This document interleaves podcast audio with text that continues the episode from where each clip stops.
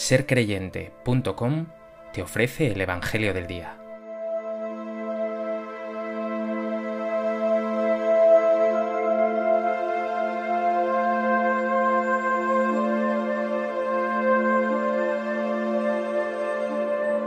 Del Evangelio de Lucas.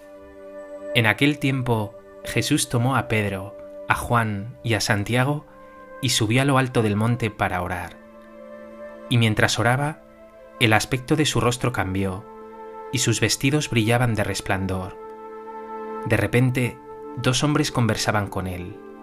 Eran Moisés y Elías, que apareciendo con gloria, hablaban de su éxodo, que él iba a consumar en Jerusalén. Pedro y sus compañeros se caían de sueño, pero se espabilaron y vieron su gloria y a los dos hombres que estaban con él. Mientras estos se alejaban de él, dijo Pedro a Jesús, Maestro, qué bueno es que estemos aquí. Haremos tres tiendas, una para ti, otra para Moisés y otra para Elías. No sabía lo que decía. Todavía estaba diciendo esto cuando llegó una nube que los cubrió con su sombra. Se llenaron de temor al entrar en la nube, y una voz desde la nube decía, Este es mi Hijo, el elegido, escuchadlo. Después de oírse la voz, se encontró Jesús solo. Ellos guardaron silencio, y por aquellos días no contaron a nadie nada de lo que habían visto.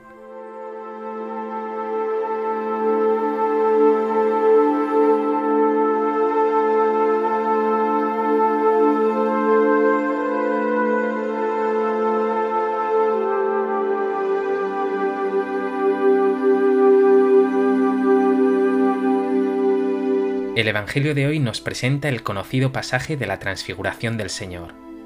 A la montaña ha llevado Jesús a sus discípulos más íntimos, que serán también más adelante testigos de su agonía en Getsemaní.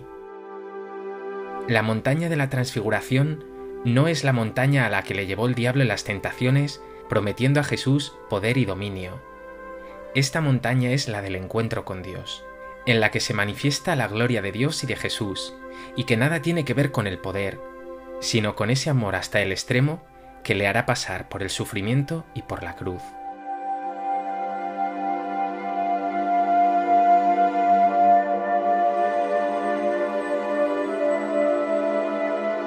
A propósito de este texto del Evangelio de Lucas, me gustaría compartir contigo tres reflexiones. En primer lugar nos encontramos con este pasaje de la transfiguración del Señor, contado por los tres evangelios sinópticos, es decir, por Mateo, Marcos y Lucas. Aparece siempre narrado como una de las grandes teofanías o manifestaciones bíblicas, con detalles deslumbrantes. La montaña, lugar del encuentro con Dios. El rostro y vestidos de Jesús brillando como el sol. Una nube envolviéndoles, signo de la presencia de Dios Moisés y Elías a su lado, una voz potente desde la nube.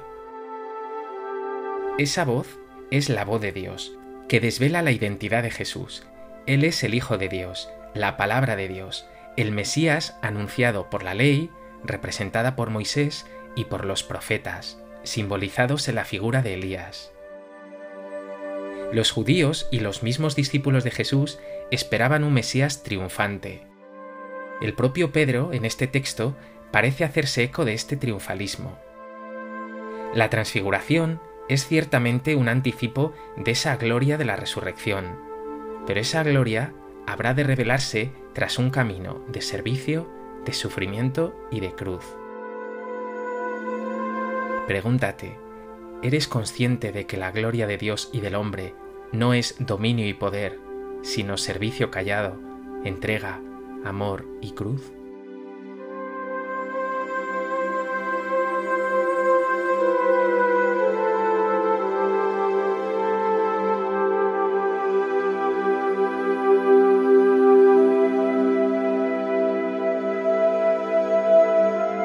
En segundo lugar, una voz desde la nube, la voz de Dios, dice, Este es mi Hijo, el amado, escuchadlo. Necesitas escuchar a Jesús. Mira a Pedro, Santiago y Juan. Están perdidos, no entienden, o lo que es peor, no quieren entender. Pedro habla incluso de construir tres chozas. Quiere instalarse en la comodidad, en esa gloria, en ese triunfo, pero no quiere escuchar a Jesús, que les ha hablado una y otra vez de la importancia de la humildad, de que deben ser últimos y servidores de todos. Jesús es revelado como el Hijo de Dios, pero como el Hijo que pasa por uno de tantos, que sirve y ama hasta el extremo. Tú necesitas pararte, hacer silencio, cuidar tus encuentros con Jesús y escucharle si no quieres instalarte en un culto vacío, en la comodidad o en ideas extrañas. Si le escuchas, Él te hablará siempre de amor y de servicio. ¿Cuidas tus momentos de oración? ¿Hablas con Jesús? ¿Escuchas a Jesús?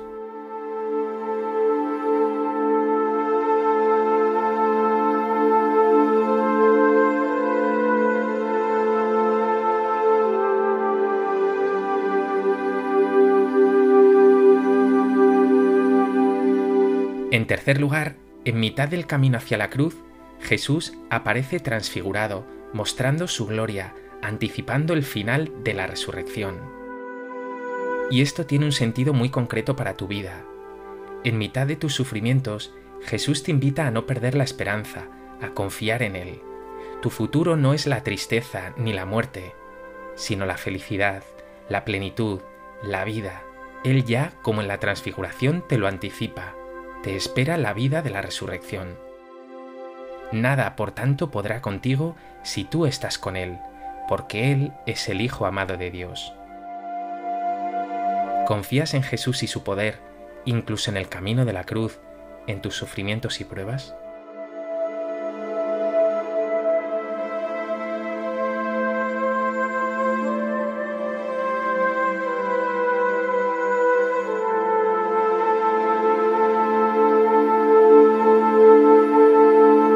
Pues que este Evangelio te lleva a escuchar más atentamente a Jesús, a ver en su rostro transfigurado el verdadero rostro de un Dios que siempre te invita a la humildad, al amor y al servicio a tus hermanos.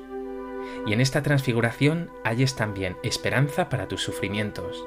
No temas, te hallas en las manos del Hijo amado de Dios. Señor Jesús, confío en tu poder y en tu gloria. No permitas que me deje llevar por la tentación del dominio, del poder y del triunfo, pues tu gloria es servir y amar hasta el final. Enséñame, Señor, a amar y a servir como tú.